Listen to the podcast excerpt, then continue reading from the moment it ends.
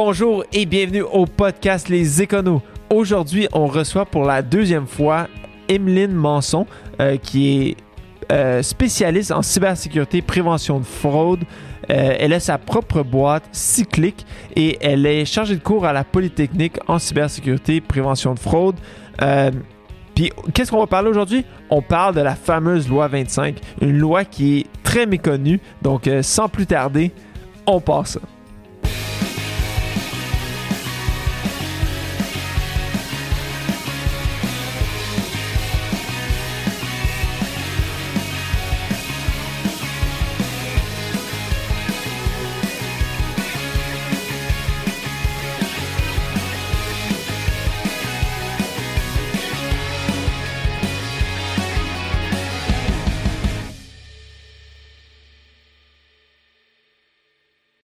Emeline, merci beaucoup de revenir sur notre podcast. On a eu beaucoup de plaisir la dernière fois de parler de cybersécurité. Je pense que tu, tu nous m'as fait faire des cauchemars pendant un certain moment, mais j'en, ai, euh, j'en ai appris beaucoup. On s'est amélioré pas mal euh, sur, sur plusieurs points, puis euh, j'ai, ré- j'ai réussi à retrouver le sommeil euh, Depuis, j'espère. depuis. Donc, on, on, on- récidive aujourd'hui, mais aujourd'hui, on parle d'un sujet complètement différent. On parle encore de sécurité euh, dans l'univers euh, informatique, mais on va parler de la loi 25. Qu'est-ce que la loi 25 euh, pour introduire aux gens qui peut-être en ont jamais entendu parler?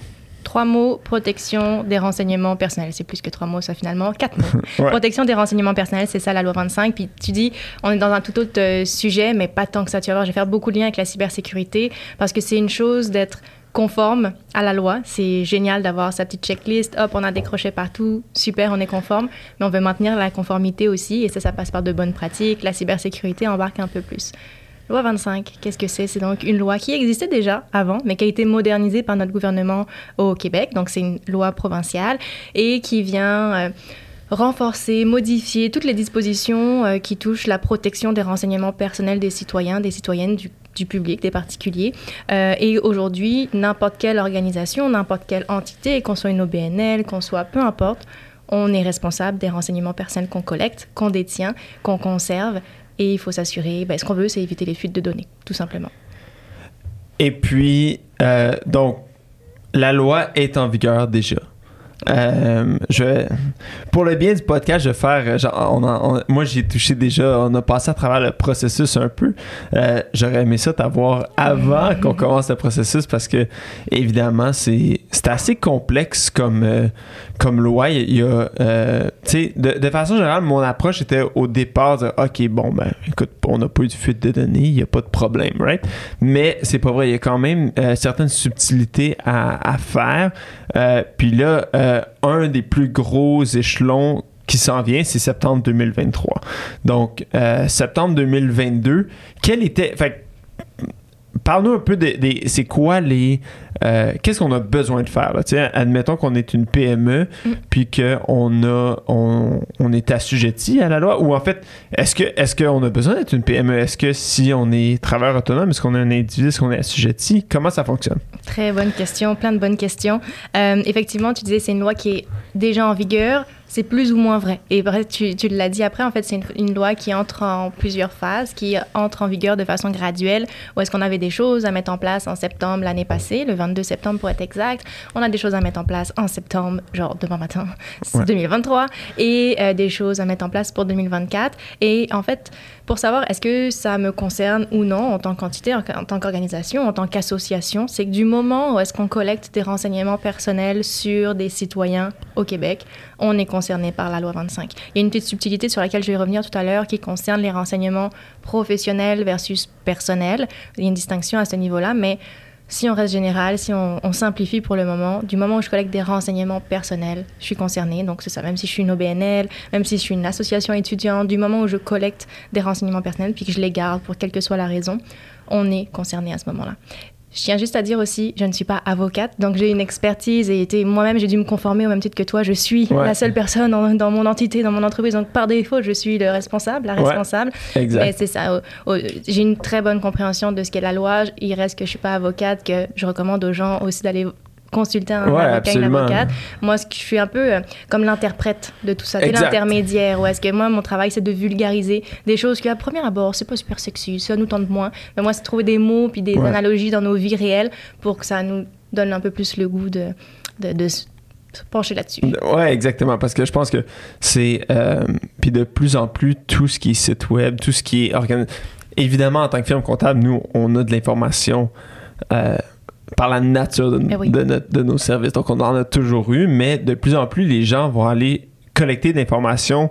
euh, par exemple, un, un commerçant qui vend en ligne euh, va collecter de l'information plus qu'il en aurait collecté avant. Tu sais, si tu as une, p- une petite boutique euh, puis que les gens rentrent, achètent un t-shirt, te payent, euh, tu collectes aucune information euh, à, ce niveau-là vraiment. Donc, mais les gens maintenant avec le, commerce en ligne euh, sont plus vulnérables. Euh, Qu'est-ce qui est de l'information confidentielle? Ça, c'est une autre question que, moi, je me suis posé aussi à quel point que, est-ce que le nom d'une personne, le nom d'un client, est-ce que, euh, tu sais, évidemment, son numéro d'assurance sociale, c'est l'est, mais jusqu- jusqu'où va l'information confidentielle? Alors là, tu, tu fais un beau lapsus et tu m'ouvres une porte parce qu'il y a une distinction entre renseignement personnel et renseignement confidentiel. C'est Ouais. deux choses bien différentes là aussi, parce qu'un renseignement peut être personnel, peut ne pas être euh, confidentiel, ne pas être sensible ou peut l'être aussi. Donc, si je fais la distinction déjà entre les deux, un renseignement personnel, c'est un renseignement qui permet d'identifier quelqu'un. Donc, au même titre que tu le disais, un nom, prénom, une date de naissance, ce sont des renseignements personnels puisqu'ils permettent d'identifier une personne directement ou indirectement. Puis on peut croiser des informations et retrouver l'identité de quelqu'un. Quand j'ai un code postal, plus un numéro de téléphone, plus une date de naissance, tout ça constitue des renseignements personnels. Maintenant, pour la notion de sensibilité, quand j'ai un nom, prénom tout seul, c'est un renseignement personnel, oui, mais c'est pas sensible en soi. Ouais. Parce que, tu un fraudeur, s'il a ça entre ses mains, il va pas faire grand-chose. Un nom, prénom, une adresse courriel, là non plus. Au pire, je vais recevoir un petit peu plus de spam. Ça va être un peu plus fatigant, mais c'est c'est pas sensible. Ça devient Ouais. sensible comme, quand tu le dis, la nature même du renseignement est méga sensible, genre un numéro d'assurance sociale, un numéro de passeport, une pièce d'identité. Ça, c'est un renseignement personnel et en plus, c'est sensible. Mais des fois, ça peut être plusieurs informations jumelées. Un nom, prénom tout Ouais. seul, on s'en fiche un petit peu, mais nom, prénom, plus date de naissance, plus l'adresse et ainsi de suite. Tout ça ensemble, à la même place, dans le même serveur, sur le même cloud, fait en sorte que si quelqu'un met la main là-dessus, c'est beaucoup d'informations et c'est là que ça devient un problème. Une notion qui est importante avec la loi 25, justement, puis peut-être que je brûle les étapes dans comment j'amène le contenu, mais j'y vais avec écoute, le on, flow. on est dans, on est dans une Exact. conversation libre. sais, une notion qui est super importante pour nos gens euh, qui nous écoutent, c'est la notion de préjudice sérieux. Alors, il y a plein d'éléments sur lesquels on va revenir, mais un des, une des obligations qu'on avait à mettre en place pour l'année passée, c'est de créer, d'avoir en sa possession un registre d'incidents de confidentialité. C'est vraiment un document, voyez ça comme un fichier Excel. Si les auditeurs veulent un modèle, je peux leur fournir un modèle sans problème. Je pourrais le mettre, dans- on pourrait les mettre dans les show notes ou quelque chose, mais Mais ouais. un registre, c'est tout simplement un fichier Excel où est-ce qu'on vient documenter quand on a eu des incidents de confidentialité à l'interne. Un incident de confidentialité, qu'est-ce que c'est? On a quatre mots-clés qui sont importants dans la loi. Puis je finis toujours par en oublier un. C'est toujours comme ça la vie quand on y va de Ouais, mémoire. Exact, exact. Donc, je me concentre. On, on parle d'un accès non autorisé à un renseignement personnel. Exemple, je me fais pirater ma boîte courriel. Le fraudeur, il n'a pas d'affaire à être là à la base. Il a accès Ouais. à une panoplie d'informations qu'il n'était pas supposé avoir accès. C'est un accès non autorisé. Il y a aussi la communication non autorisée d'un renseignement personnel. Donc, j'ai une information, puis là, je la transmets à quelqu'un à qui je suis pas supposé la transmettre théoriquement. Ce qui va changer beaucoup la donne en entreprise, c'est qu'on aime bien souhaiter les anniversaires de nos employés. Mais tu sais, à la base, à la toute base, quand je collecte la date de naissance de mon employé, c'est pour des raisons droit Mm. du travail, euh, pour du côté RH, pas pour souhaiter l'anniversaire. Si je veux souhaiter sa fête, ça prend une autorisation de sa part qui m'autorise à divulguer cette information-là. Donc il y a l'accès, la communication, c'est sûr que j'oublie toujours un troisième, c'est sûr. Il y a la perte, carrément j'ai perdu l'information, donc je l'ai plus en ma possession. Puis l'autre, si vous me revient en tête, euh, je, je, je rebondirai là-dessus, mais il y a cette notion de communication, de donner accès, puis voilà, le troisième m'échappe. Je prends un exemple, euh, j'envoie un courriel en CC Ouais. à plusieurs personnes. Là, la question, c'est de dire, OK, j'envoie un courriel à des gens qui peut-être potentiellement ne se connaissent pas entre elles. Est-ce que je suis autorisée à faire ça? Est-ce que je suis autorisée à transmettre ces renseignements personnels Mmh. à d'autres personnes? J'envoie un courriel au mauvais destinataire. Donc, tout ça, ce sont des exemples d'incidents de confidentialité. Euh, là où est-ce que je m'en allais avec ça? Ah oui, mon préjudice sérieux. J'ai un incident de confidentialité, obligation, je dois compléter mon registre. Mon fichier Excel, il faut que je le complète, puis je vous donnerai un modèle. Je disais non. En fait, ce qu'on a comme information, on doit documenter la date de l'incident, euh, la date qu'on s'en est rendu compte, parce que des fois, entre le moment où c'est arrivé pour vrai et le moment où on s'en Ouais. rend compte, il peut Ouais. s'écouler quelques jours, quelques semaines. Euh, on documente aussi qu'est-ce qui est arrivé, c'est quoi les circonstances, qui sont les personnes concernées. Et là, on doit documenter est-ce qu'il y a un risque de préjudice sérieux? Un risque de préjudice sérieux, c'est de se dire l'information qui a fuité, est-ce qu'elle pourrait porter atteinte à la réputation de cette personne? Est-ce qu'elle pourrait porter atteinte à son dossier de crédit? Est-ce que ça pourrait lui faire perdre sa job? Est-ce que ça pourrait, euh, tu sais, euh, à réputation, j'ai déjà dit, faire perdre sa job? Euh, Bon, c'est un petit peu les exemples que je veux donner. Je vais donner des exemples un petit peu plus concrets ensuite. Mais cette notion de préjudice sérieuse, là, elle, elle est importante. Et c'est ça qui va déterminer si s'il arrive quelque chose à cette plateforme, s'il arrive quelque chose à mon courriel, est-ce que j'ai un risque de préjudice sérieux? Et si c'est le cas, on a des devoirs supplémentaires. OK, donc on met dans le registre quand que n'importe quel incident. Oui. Donc, par exemple, euh, moi, je souhaite bonne fête à une de mes employés. Euh, Est-ce que c'est un, un événement que je dois mettre dans le registre? Alors, il y a une différence entre est-ce que je souhaite bon anniversaire à Emeline directement ou est-ce que j'envoie un message dans Teams à toute l'équipe de dire Hey, c'est la fête d'Emeline Ouais, aujourd'hui. Ça, c'est différent. Exactement. Mais admettons, j'envoie, j'envoie un Teams. Bonne fête, Emeline. Euh, passe une belle journée. Est-ce que ça, c'est un événement techniquement que je devrais reporter dans le, dans le registre ou est-ce que c'est seulement ceux avec préjudice euh, sérieux? Alors, non, c'est tous les incidents. OK. Qu'il y ait préjudice ou non, on doit à la toute base documenter. Euh, Théoriquement, si on est vraiment by the book, on devrait On aussi devrait le le documenter. oui, clairement, oui. Euh, après, comme ça, c'est comme on disait, c'est pas tous les incidents qui ont le même degré Puis est-ce que est-ce qu'on do- on doit le reporter de cette façon-là ou est-ce qu'on doit ce serait que l'employé dise écoute je voulais pas que ma fête est-ce est-ce qu'il faut qu'il y ait eu un- une genre de plainte ou est-ce que c'est juste par exemple la fête euh, c'est un peu banal là, c'est un peu anodin là, on s'entend. Euh, il y, a un- il y a un certain euh, surtout dans- on parle d'une PME mais on a une dizaine de personnes c'est pas un c'est un peu euh, mais en Surtout plus avec les, réseaux été- sociaux puis ça a toujours été écoute la, la date d'anniversaire c'est pas c'est pas quelque chose de super grave mais par exemple moi j'ai je veux, je veux te mettre en contact avec euh, Nicole au studio puis je dis ah euh, Emeline voici le courriel de Nicole euh, euh, si jamais tu veux partir ton propre podcast tu peux le contacter par exemple.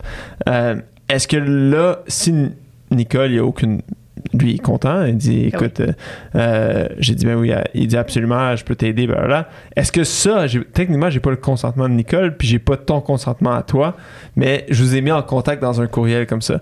Euh, ça c'est un événement qui doit être reporté ou non? Alors, c'est un bel exemple parce que ça, ça concerne des renseignements professionnels. ok donc à ce moment-là on est correct. Exactement. En fait, un renseignement professionnel, c'est un renseignement qui qu'utilise une personne dans le cadre de ses fonctions, son adresse courriel professionnelle, son, son numéro de téléphone professionnel. Des fois, c'est les mêmes informations. Donc, c'est là que Ouais. OK, qu'est-ce qui arrive? Mon comptable, justement, il a une adresse courriel en gmail.com. Est-ce que c'est pro? Est-ce que c'est perso? En fait, tout dépend de la nature de la relation qu'on entretient avec la personne. Si Ouais. c'est une relation d'affaires, nous, en tant qu'organisation, on considérera ça comme un renseignement professionnel. Ouais. C'est pas une raison pour pas protéger cette information, hein, même si la loi 25 Non, euh, embarque euh, plus ou moins. absolument là, comme Mais de- là, ça serait différent. Tandis que si, je sais pas, moi, euh, tu veux me mettre, euh, nos enfants vont à la même garderie, puis là, tu veux me mettre en contact avec un autre parent parce que mon enfant a une difficulté, puis que l'autre parent, son enfant a la même difficulté, ou peu importe. Ouais. Et là, tu nous mets en contact parce que toi, tu as nos deux courriels. Ouais. Ben, Peut-être qu'on va pas être d'accord parce qu'on n'a pas consenti à ce que notre adresse courriel Ouais. soit transmise, soit communiquée. ou de moi j'envoie un courriel à tous mes clients je mets tout le monde Ah, en ouais. CC Et écoute ça, tu c'est sais, on l'a vu beaucoup avec le Covid, où est-ce qu'on veut bien faire, on fait un Ouais. webinaire, on fait une formation, puis là, on invite tous nos clients, on met tout le monde en CC. Ouais. Ça, septembre Le 2022, BCC, euh, ouais exactement ouais, mais même pas septembre, 2000, ouais, septembre 2022, donc depuis l'année passée, c'est un, incident. Laisser des papiers à une imprimante. Donc, tu sais, il y a tout le côté physique aussi. Je laisse de la paperasse RH avec des numéros d'assurance sociale sur le fax, sur l'imprimante. Si quelqu'un a accès à cette information, c'est un incident de confidentialité. J'ai un, ac- j'ai un exemple euh, parfait aussi parce que il, il, euh, c'est à faible volume, mais ça constitue aussi un, un incident. C'est en entreprise, une personne qui était en arrêt de travail et le billet médical, le gestionnaire l'a mis dans le mauvais drive. Donc, il y a des Mhm. gens à l'interne qui ont eu accès à cette information aux raisons euh, derrière la- la- l'arrêt maladie ainsi de suite. Mais ça, c'est clairement un incident de confidentialité et personne Ouais. d'autre était supposé avoir accès à cette information-là.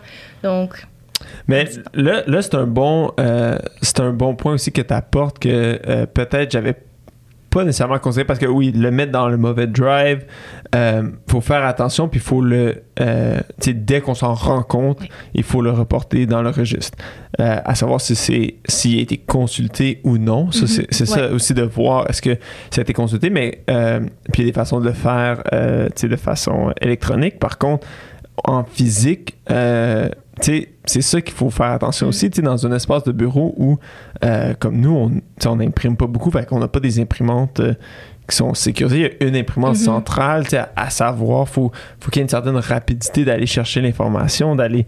euh, fait que ça, c'est quand même un point qui est intéressant aussi, puis de dire, écoute, si à quel point est-ce que les endroits sont sécurisés puis euh, cloisonnés pour ne pas que l'information se propage.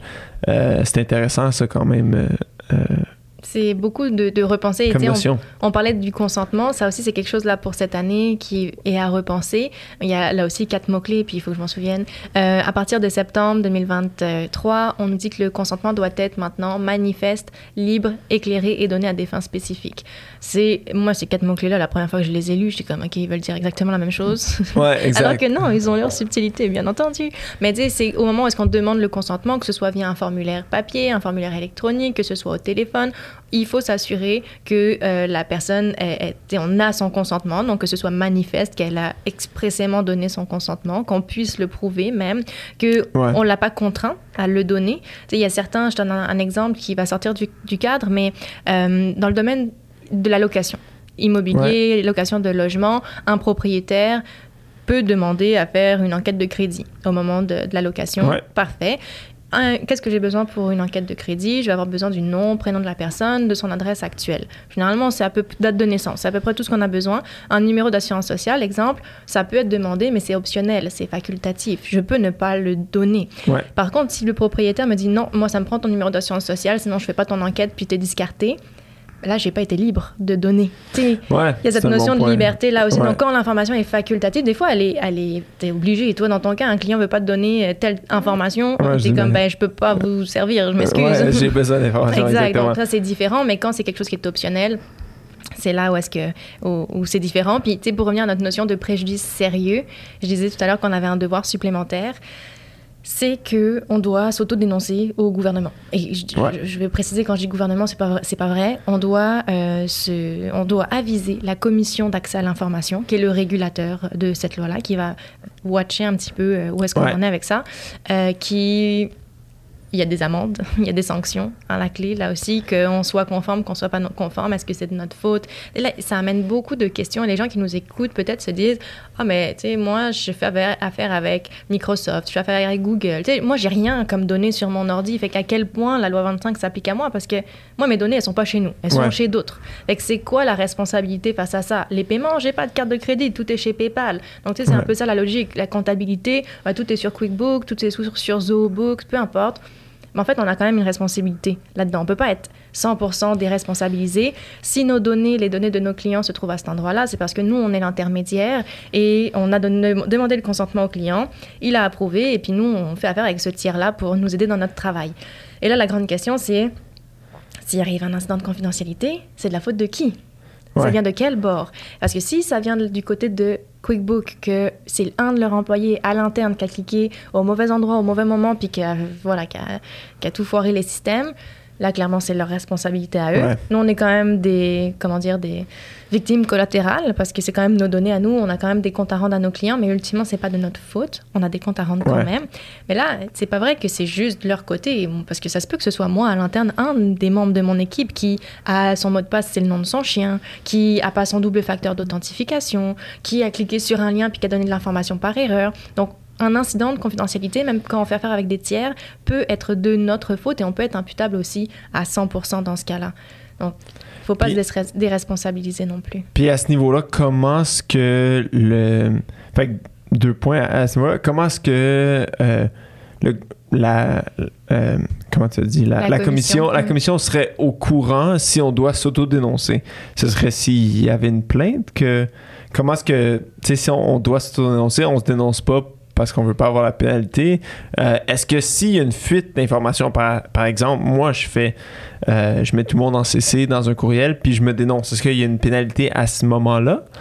Est-ce qu'il y a une pénalité si je ne je m'auto-dénonce pas? C'est quoi les pénalités exactement? Comment ça fonctionne? Alors, il y a plusieurs euh, types de sanctions. Après, je pense qu'on va voir dans la pratique comment ça va se faire parce qu'il y a beaucoup de choses que eux aussi doivent ajuster et mettre, euh, mettre en pratique. Puis même au niveau de la jurisprudence, il va y avoir des cas, c'est sûr. Aujourd'hui, ce qu'on nous dit en termes de sanctions, c'est qu'il y a des sanctions à la fois euh, administratives, pécuniaires. On parle quand même de entre 2 et 4 du chiffre d'affaires mondial de l'organisation, donc c'est quand même pas rien.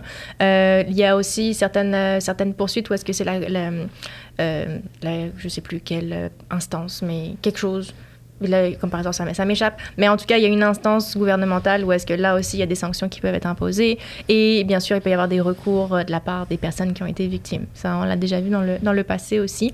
Euh, là où est-ce qu'on doit s'autodénoncer, là où est-ce qu'on doit aviser la commission, c'est quand il y a un risque de préjudice sérieux. Donc, notre exemple avec des courriels en CC, bah, c'est un incident, mais personne va mourir ultimement. Enfin, c'est pas, c'est bizarre de dire personne va mourir, mais il n'y aura pas d'impact sur la job de la personne et ainsi de suite, sur la réputation non plus, à part si c'est un courriel. Euh, qui a au fort potentiel de compromettre la réputation de quelqu'un. J'ai donné un exemple pour ça tantôt. Euh, mais c'est ces cas-là. Selon ce que disent plusieurs experts, selon ce qu'on va voir, puis à voir comment ça va se mettre en pratique, au niveau des sanctions, tu on va devoir s'auto-dénoncer, comme je dis, on va devoir s'auto-stouler, bien, mais euh, c'est sûr qu'il va y avoir des plaintes. Si on se dit, ben, l'incident, je le communique pas, il y a un risque de préjudice sérieux, mais je le garde pour nous, tout finit par se savoir à un moment donné. Surtout une fuite de données, c'est sûr que les clients vont être victimes, c'est sûr qu'il va y avoir une enquête de d'où est-ce que ça peut provenir et l'information pourra remonter jusqu'à nous. Et à ce moment-là, je pense qu'on va être beaucoup plus gravement puni que si on n'avait rien dit et en plus, on était obligé de le dire. Théoriquement, on ne l'a pas fait. Après, est-ce qu'il va y avoir des inspections aléatoires dans nos, entreprises? Mon point de vue, ce que je pense, et à voir, hein, on, est à, risque. Euh, mais à mon avis, ça va être un petit peu comme on le voit avec Revenu Québec. En ce moment, ça va être sur dénonciation. Ça va être parce qu'il y a des plaintes qui nous sont formulées, qu'on donne pas suite, puis que là, le client, le citoyen décide d'aller plus haut, d'aller porter plainte directement à la commission d'accès à l'information. Il y a plusieurs domaines d'activité où est-ce que ils ont des pratiques un petit peu so-so. Tu sais, si je, prends, je te prends l'exemple, encore une fois, de euh, utiliser de l'information alors, je ne suis pas supposée, c'était ça, c'est communication, utilisation, accès. C'est mon troisième mot que je cherchais, l'utilisation non autorisée. Exemple, euh, je réserve, euh, une, je loue une voiture, je réserve une chambre d'hôtel. Je donne mon adresse courriel à cette entreprise-là pour communiquer avec moi pour ma réservation, si jamais il y a une annulation ou quoi que ce soit. Ouais. J'ai pas donné mon autorisation à aucun moment pour que tu m'abonnes à ton infolettre. Ouais. Ça, c'est une utilisation non autorisée. Ouais, Et ça prend juste une petite case qui permet de cocher oui, non. Et là, il y a plein d'entreprises aujourd'hui qui, oh, ben, c'est mon client, fait qu'il m'a donné le consentement. Non, c'est pas explicite. et tu l'as pas donné de façon manifeste. Puis, mais ouais. Puis là, ça, nous, on regardait justement dans toutes les subtilités de l'utilisation implicite, euh, le consentement implicite. Euh, il y a certaines règles par rapport à euh, comment récemment tu as utiliser les services. Puis en tout cas, il y a plein de, il y a, plein de règles, il y a plein de, critères pour justement euh, baliser cette utilisation-là. Mais euh, moi, ma question, parce que moi, en passant par le processus, c'est ça qui, qui, qui m'était pas clair, c'était de dire les pénalités, les sanctions, est-ce qu'ils s'appliquent euh, lorsque il y a des lorsqu'il y a des des manquements sérieux? Est-ce que les sanctions s'appliquent quand on, on s'auto-dénonce ou est-ce que euh, c'est au moment où il y a une plainte ou est-ce que s'il y a un manquement qui donc, est-ce que la, sanction, c'est pour ne pas avoir fait la déclaration, pour, ne, pour le fait de l'avoir déclaré? Parce que, par exemple, je sais pas, euh, on se fait pirater. Nous autres, euh, notre serveur se fait pirater. On a des. On a des. des on a, quand même des, des, trucs mis en place pour protéger mm-hmm. le serveur, mais malgré tout, c'était pas suffisant. C'était, ils, ont, ils ont quand même réussi à rentrer. Ça arrive, malgré que un, courriel d'hameçonnage ou peu importe. Euh, là, on le, on le déclare. Si on le déclare qu'il y a eu euh, une fuite ou qu'il y a eu un piratage, est-ce que là, la sanction arrive maintenant, même s'il n'y a pas eu de. Peut-être qu'ils sont rentrés, ils n'ont rien pris ou ils ont vu, ils ont collecté l'information, mais il n'y a eu aucun préjudice à ce moment-là. Euh, ben, il y a eu un préjudice, mais il n'y a pas eu mhm. d'impact sérieux. Euh, si l'autodénonciation résulte en une sanction immédiatement, mais ben, c'est sûr qu'il euh, y en a beaucoup qui vont être portés à ne pas s'autodénoncer. Mm. Donc, c'est un peu de dire est-ce que vous voulez qu'on s'autodénonce ou est-ce que vous poussez les gens un peu à. À mettre ça sous le tapis, mais ouais. Ouais, c'est ça qui, moi, je, trouvais bizarre. Puis, puis tu sais, moi, en tant que consommateur, si mon adresse courriel fuit ou mes informations, euh, il y a une fuite, j'aime mieux le savoir préalablement, euh, quitte à essayer de me protéger, d'aller chercher, d'être plus vigilant, de faire attention. Euh, mais je, dis si la sanction. C'est pour ça que moi, J'espérais que tu me donnais une, réponse plus claire. Je, comprends que c'est pas euh, c'est pas l'information n'est pas nécessairement disponible ou très euh, évidente. Fait que c'était ça ma question de savoir. Écoute, comment est-ce que comment est-ce qu'ils vont faire pour encourager, mm-hmm. de mettre des, des incitatifs pour que les gens s'autodénoncent euh, sans non plus les pénaliser directement pour, pour être à leur affaire, puis que ce soit ceux qui euh, s'en foutent un peu, qui, mm. euh, ben oui, puis tu sais, le grand, la grande question là-dedans aussi, ça va être est-ce qu'il y a eu de la négligence de la part de l'organisation? Parce que tout, toi, tu disais dans votre cas, vous avez des choses en place, vous êtes capable de justifier de ces choses-là, puis de toute façon, les attaques, les piratages, je sais pas, est-ce que ça va arriver? C'est, on le dit la dernière fois, quand est-ce que ça va arriver? Exactement. Donc ça va arriver à n'importe quel moment, mais au moins on est en mesure de prouver qu'on a mis des choses en place, puis qu'on a essayé de limiter le risque en mhm. tout cas. Donc ça, ça va peser dans la balance. Moi, je pense pas que oh, vous vous êtes dénoncé, ben voici l'amende associée il va y avoir une enquête et une réflexion de leur côté à savoir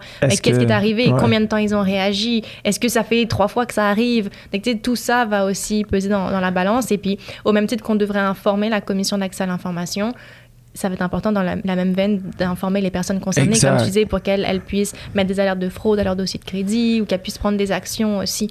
Donc oui, clairement. Je vais donner un exemple de euh, risque réputationnel parce que des fois c'est moins évident tu sais quand on pense vol d'identité fraude et, ça fait du sens. Mais je donne un exemple c'est le meilleur exemple que je peux donner pour illustrer ça. On a eu euh, en 2015 une fuite de données chez une euh, un site de rencontre. Ouais. Vite comme ça, tu dis un site de rencontre, c'est pas très grave. Sauf que ce site de rencontre, Ashley Madison, était très connu et reconnu pour, encourager les, aventures extra-conjugales. Fait que, tu sais, ultimement, quand il y a une fuite de données sur cette plateforme, on s'en fout de savoir c'est quoi comme information qui a fuité? Juste d'être capable d'associer une personne, un courriel à un individu. Exact, Il y a des gens qui ont perdu leur job dans ce lot-là parce que tout de suite, ça met une étiquette, tout de suite, ça met l'information. Pareil, si on a des gens qui nous écoutent, qui sont dans le domaine de la santé, tout ce qui touche la santé mentale, la santé physique, c'est des informations plus sensibles qui pourraient porter préjudice à la personne auprès de son employeur, auprès de son logement, les gens qui ont des casiers judiciaires. Donc, toutes ces informations-là, c'est à garder précieusement si on y a accès parce que si ça fuite de chez nous, ça nous échappe ça va avoir des impacts sur la vie de la personne. Ouais, c'est ça, puis c'est un peu, les gens peuvent aller euh, regarder notre le premier podcast qu'on avait fait, mais c'est, ça aussi ma question où euh, il y a une certaine ambiguïté de dire euh, qu'est-ce qui est raisonnable? Tu sais, qu'est-ce que, tu sais, à quel point où est-ce que, tu sais, si, nous, dans, dans l'exercice de nos fonctions, on a quand même des, des procédures assez rigides parce qu'on a quand même l'information information qui est très confidentielle, mais évidemment qu'on n'est pas parfait. Il y a des trucs où, euh, tu sais, le, le, meilleur, on, on, pourrait toujours s'améliorer. Peu importe combien qu'on en fait, il y a toujours des, des endroits où est-ce qu'on est plus vulnérable, où est-ce qu'on pourrait plus s'améliorer, ou c'est de faire comme une, espèce de euh, d'évaluation de où sont nos faiblesses. Comme le meilleur des exemples, c'est si un courriel qui rentre, puis que j'ai un de mes employés qui répond au courriel ou qui clique, euh, tu sais, si tu peux avoir la plus grosse, le plus gros coffre-fort si tu ouvres la porte, euh, il n'y a, plus rien qui y a plus rien qui te protège donc mais c'est à savoir à quel point est-ce qu'on pourrait être pénalisé parce que un employé par exemple a ouvert la porte euh, a laissé tout le toute l'information couler euh, fait c'est à savoir comment est-ce que c'est raisonnable si on tu fais des formations euh, pour tes employés, mais il n'y a rien qui. Tu peux pas les contrôler à un moment donné. mais au moins, tu fais la démarche de les former. Exactement. Parce qu'il y a des entreprises qui ne forment pas du tout leurs employés. Fait que là, le jour où il y a un incident qui arrive, qui est comme Ah, oh, t'es out, je te fous dehors parce que ouais, mais j'ai pas été accompagné pour vous aider. Il faut m'aider à vous aider aussi. Mm, mais c'est ça.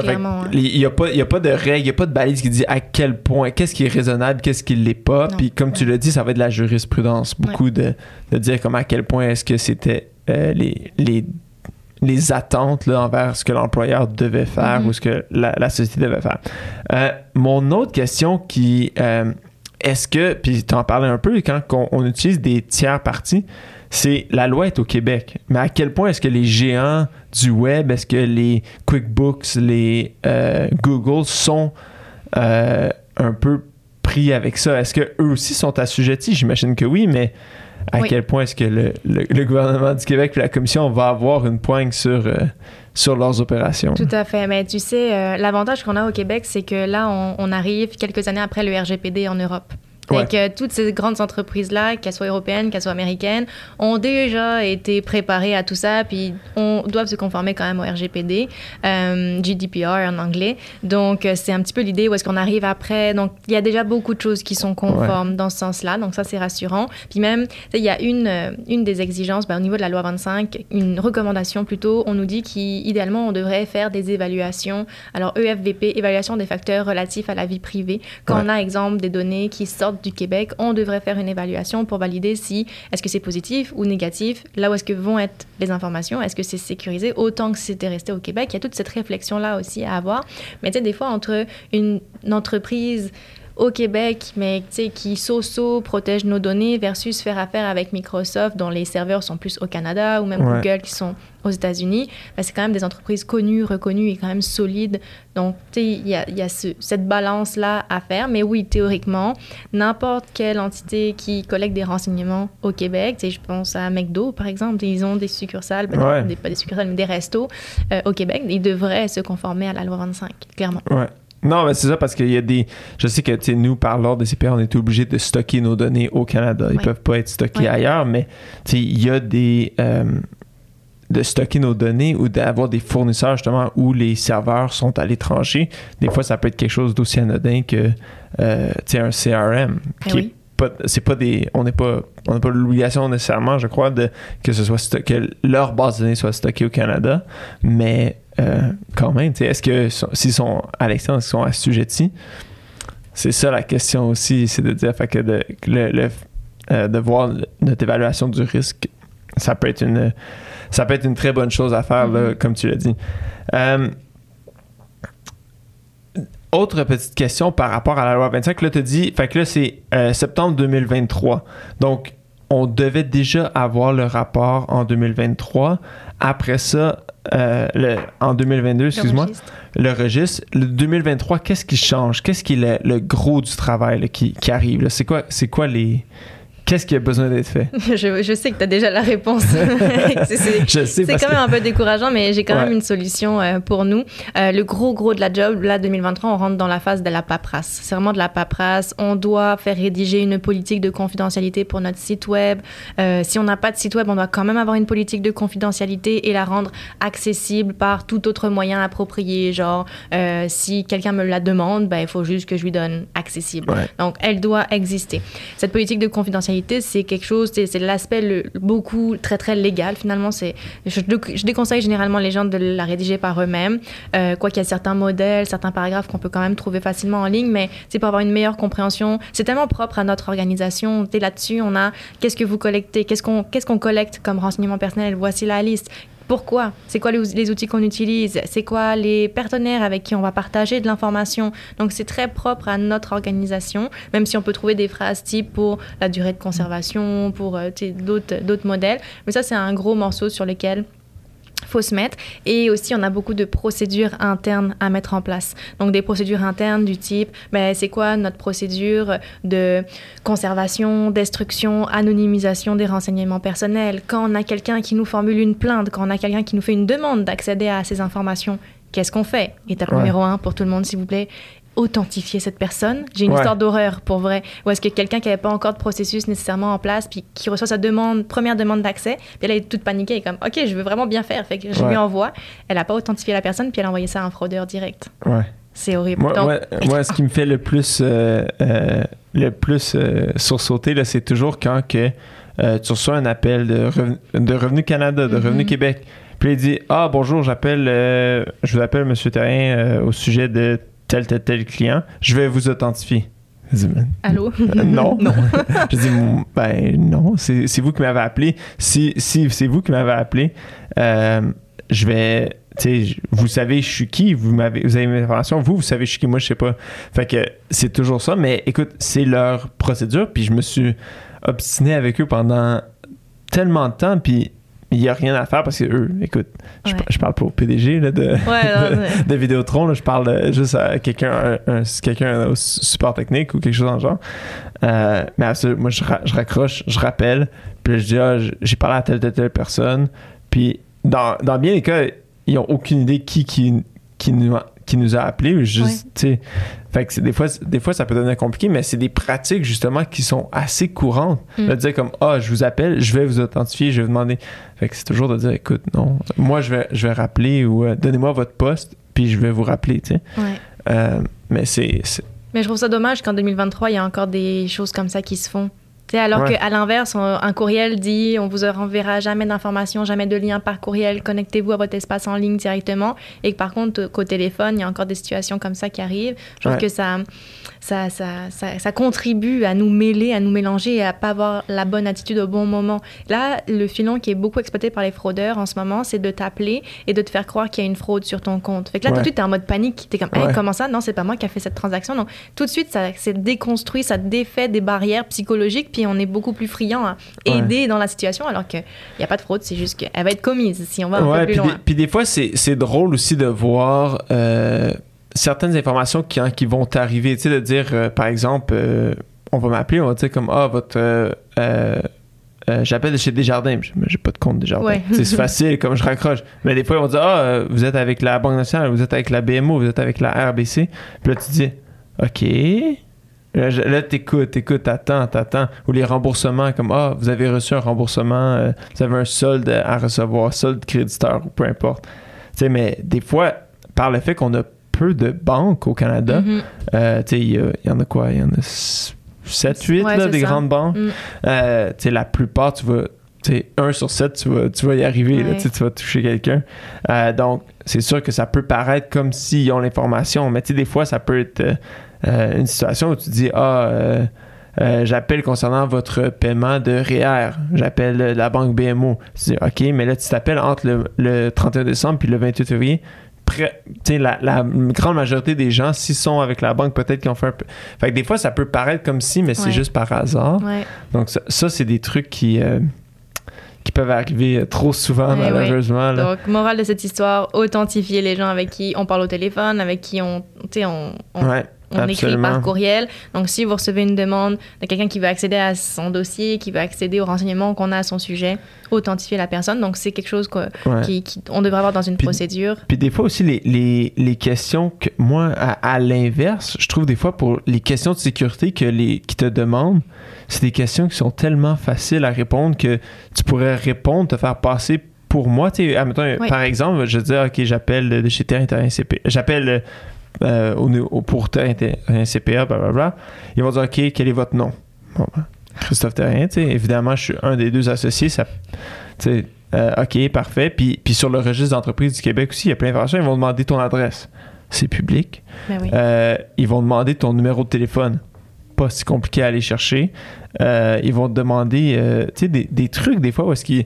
T'es comme. Euh, tu sais, admettons avec Vidéotron, on va dire Ah, quel service vous avez chez nous. Puis là, t'es comme OK, tu dis euh, Internet, euh, téléphone. Tu sais. Quel est le nom de jeune fille de votre mère? Ouais. C'est comme- Ou- mais non, même pas. Des fois, ça va même Ouais. pas jusque-là. Tu sais, ouais, comme. mais ça, c'est quand même so-so aussi en termes de Ouais, questions-réponses. Puis t'es- tu dis, ben, OK, bon. Puis là, ils sont comme, OK, parfait, qu'est-ce que je peux faire pour vous, monsieur C'est tout? Genre, il n'y a pas d'autres questions. Sais, puis je comprends des fois qu'ils ont, eux, ils n'ont pas accès à tant d'informations Mm. que ça non plus, mais tu sais, de dire, OK, si tu dois m'identifier, c'est que.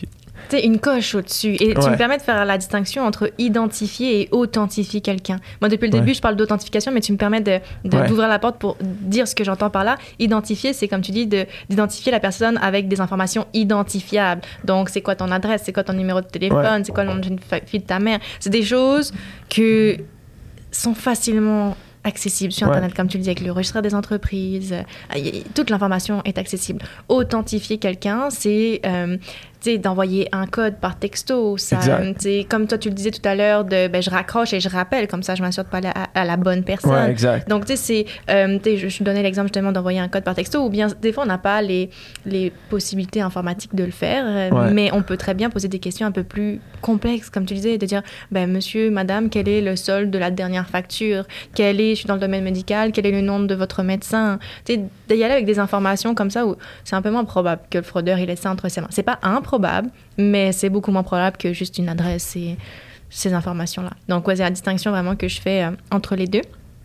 Pour revenir euh, au niveau des procédures, parce que Ouais. je n'ai pas fini ma liste de toutes Non, les euh, procédures à mettre en place. continue, continue. ça prend aussi des procédures qu'on doit mettre en place à l'interne là, pour septembre. Pour, euh, exemple, quelqu'un vous écrit et dit Hey, toutes les informations que tu as sur moi, je veux qu'on les supprime. OK, Ouais. une minute. Il faut que je vérifie. C'est quoi ma procédure à l'interne pour valider? Est-ce que c'est légitime? Est-ce que c'est recevable? Est-ce que je le fais pour vrai? J'ai peut-être des raisons de refuser aussi. Tout ce qui touche les procédures pour j'ai un employé qui quitte. Mais qu'est-ce que je fais à l'interne? Oui, je récupère les ordis, mais il faut révoquer les accès. Il faut peut-être faire une signer une attestation au départ Mhm. de l'employé, comme quoi il a remis l'entièreté des biens, des, des, des choses qui vous appartiennent. Donc, pardon, c'est euh, dans dans ce sens-là où est-ce que ça nous prend des procédures internes? Alors, j'ai une bonne nouvelle à annoncer aux gens. C'est que moi, je suis le genre de personne qui déteste faire travailler les gens individuellement sur exactement la même chose. Tu sais, ces pro- procédures internes-là, elles vont être adaptées dans nos business, mais on peut avoir un Ouais. modèle, un canevas qui s'adapte. Tu sais, quand j'ai Ouais. un employé qui quitte, j'ai un employé qui quitte. C'est le même checklist. Ouais, ouais, Tout à exact. fait. Donc là, je suis en train de développer des modèles avec une avocate euh, qu'on va rendre accessible publiquement, gratuitement, Ah, d'ici la fin du mois bon. d'août, début septembre. Tu sais, parce que j'aime mieux que, surtout que moi, mes, mes, mes clients sont des petites entreprises, sont des OBNL. C'est pas ça leur zone de génie de 1, ça leur tente Non. pas. Puis, tu sais, on est dernière minute. Aujourd'hui, je parle avec une entreprise que même eux, leur euh, responsable de la protection des renseignements personnels n'est même pas encore nommé. Ça, on n'en a pas Ouais. parlé, on pourra faire un retour là. Mais ça, c'est quelque chose qui était à mettre en place pour l'année passée. Exact. Et ils étaient même pas encore au courant. Et ce qu'il faut savoir avec le responsable, c'est que par défaut, il y a quand même quelqu'un dans nos organisations qui occupe ce rôle.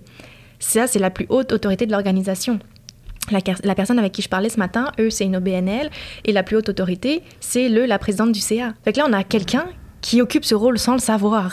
Exactement. Donc, étape 1, il faut lui dire, Ouais. de 1, puis ensuite déterminer ben, est-ce qu'on le délègue à quelqu'un d'autre à l'interne, à la direction générale, et ainsi de suite.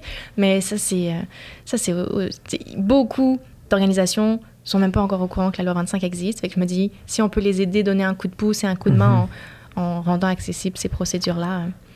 Euh, Ouais, non, euh, absolument. Puis c'est, c'est, ça prend beaucoup de temps à, à développer toutes ces procédures. Oui. Puis, tu sais, même euh, parlant de développer des procédures, tu parlais un peu de euh, la durée euh, que tu conserves les données. Puis, tu sais, nous, on a dû se poser la question de dire, parce qu'il y a des trucs qu'on on a depuis. euh, écoute, euh, la firme existe depuis 91, il y a des trucs qu'on a depuis 91, là, tu sais, qui ont été numérisés puis qu'on on garde. Mais tu sais, c'est de savoir exactement, OK, bon, mais qu'est-ce qu'on fait? Combien de temps qu'on les garde? Mhm. Euh, si on dit qu'on les garde tu sais, à tout jamais, euh, ben là, après ça, on- évidemment, je, je pense que le, le plus qu'on en garde, le plus qu'on se met à risque de garder l'information.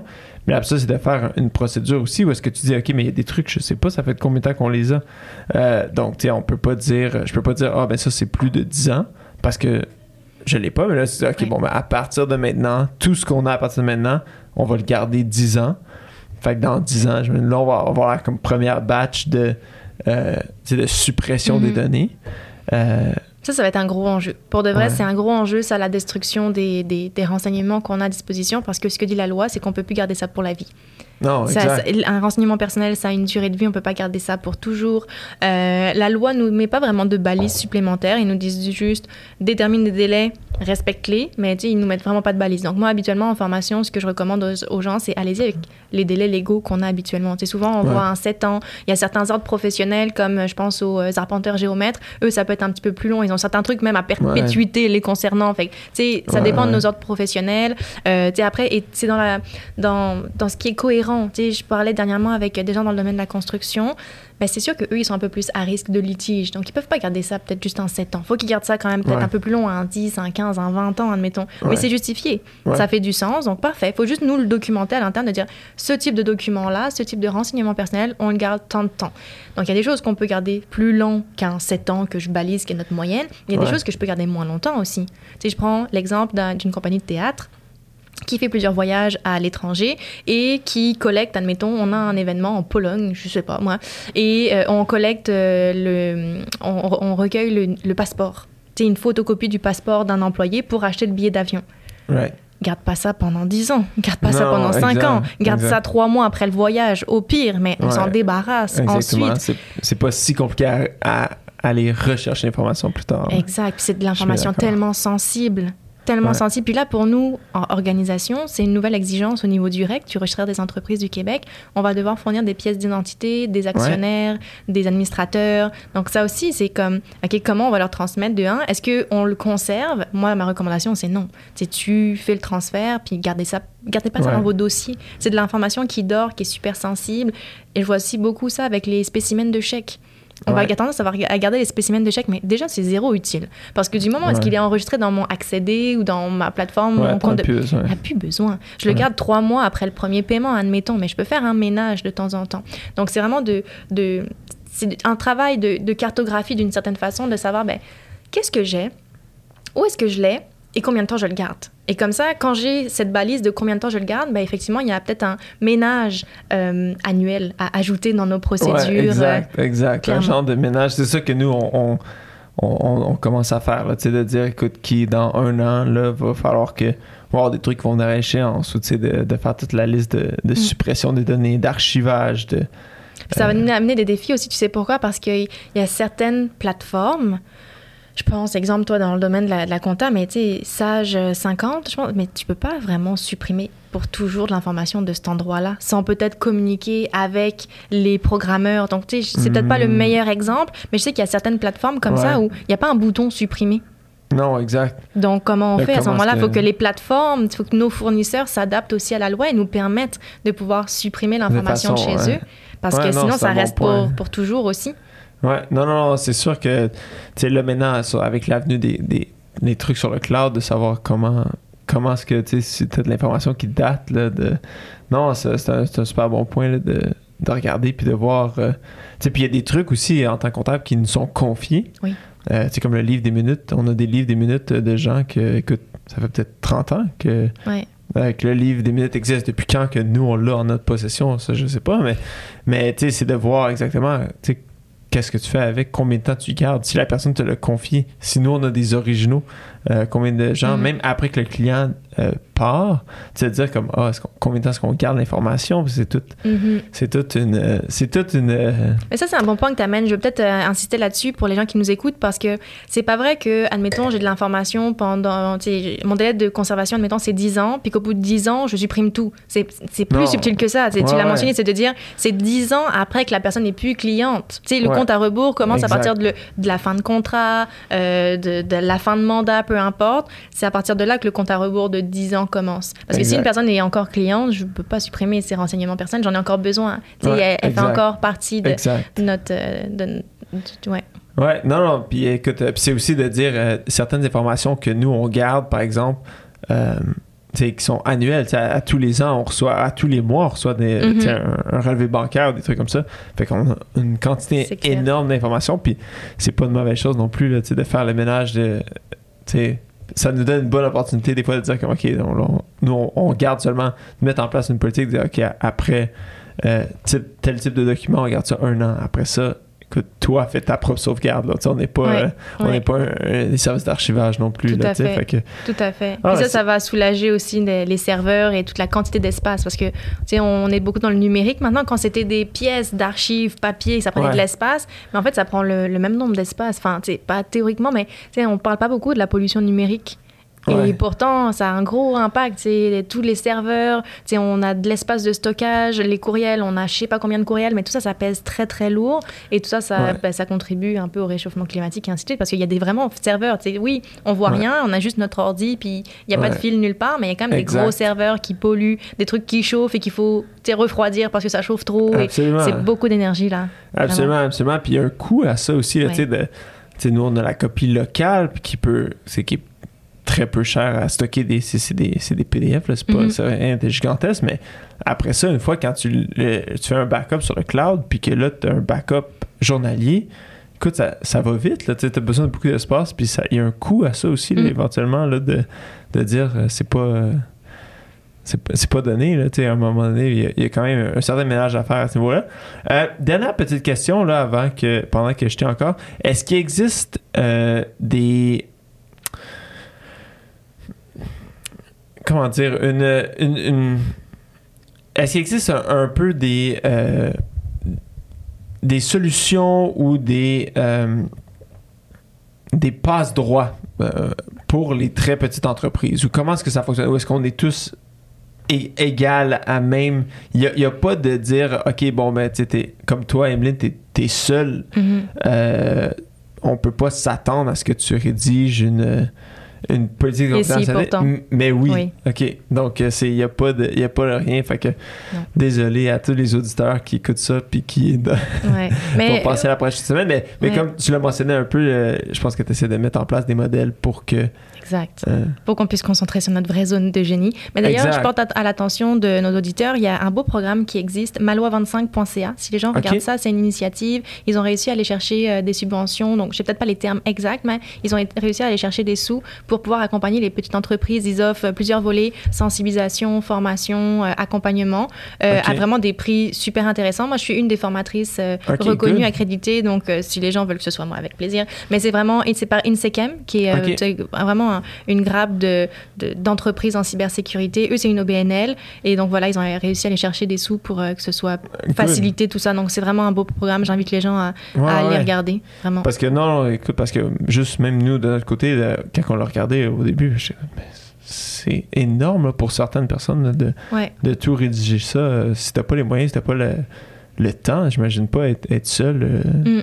Moi, j'ai pas eu à la rédiger moi-même. Je suis très content, mais, mais si t'es- si t'as personne d'autre à l'interne, ça peut être Ouais, c'est quand même du très, très, volumineux. là. Donc, Mm. euh, écoute, merci beaucoup, Emeline. Je pense que ça, ça, l'éclaire, euh, ça éclaire pas mal les gens sur la loi 25.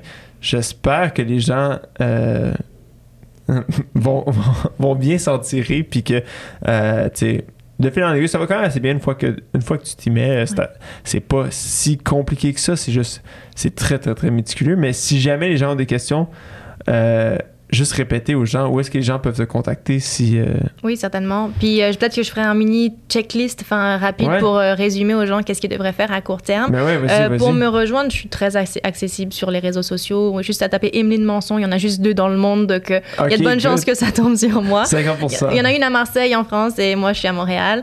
Donc, tu Emeline Manson Cybersécurité. On est sur YouTube, on a plein de petites capsules vidéo. On est sur LinkedIn, on partage vraiment trois fois par semaine du contenu. Donc, beaucoup, beaucoup de sensibilisation. C'est ce que je fais dans la vie, c'est donner de la formation, vulgariser. Euh, donc, on est disponible. J'invite aussi les gens à nous suivre pour avoir justement les modèles de procédure. Comme, Ouais. comme on disait, je vais sortir l'info bientôt. Euh, donc, pour récapituler, qu'est-ce qui est important, qu'est-ce qu'on devrait mettre en place à court terme, loi 25, assurez-vous d'avoir nommé votre responsable, un, une euh, responsable de la protection des renseignements personnels. Euh, on n'a pas euh, regardé dans le détail, mais vous allez trouver l'info sur le site de la commission d'accès à l'information sinon. Donc, mon checklist, je me concentre responsable de la protection des renseignements personnels, de s'assurer d'avoir un registre d'incidents de confidentialité. Ça, c'était pour 2022. Là, ce qui s'en vient, les procédures à mettre en place, mais mettez pas d'énergie là-dessus. Je vais vous fournir des modèles. La politique de confidentialité à rédiger. Puis ensuite, toutes les réflexions à savoir, ben, au niveau des renseignements personnels, qu'est-ce que j'ai, où est-ce que c'est, comment c'est protégé, qui a accès. Ces réflexions-là, combien de temps on garde ça, ces réflexions-là vont être importantes aussi. C'est génial. Écoute, j'aurais tellement aimé qu'on ait cette discussion y a 3-4 mois. Mais euh, écoute, mieux vaut tard que jamais. Merci beaucoup, fait. Emeline, pour, pour ta, ta présence au Ben, podcast. merci à toi pour l'invitation. Toujours un plaisir.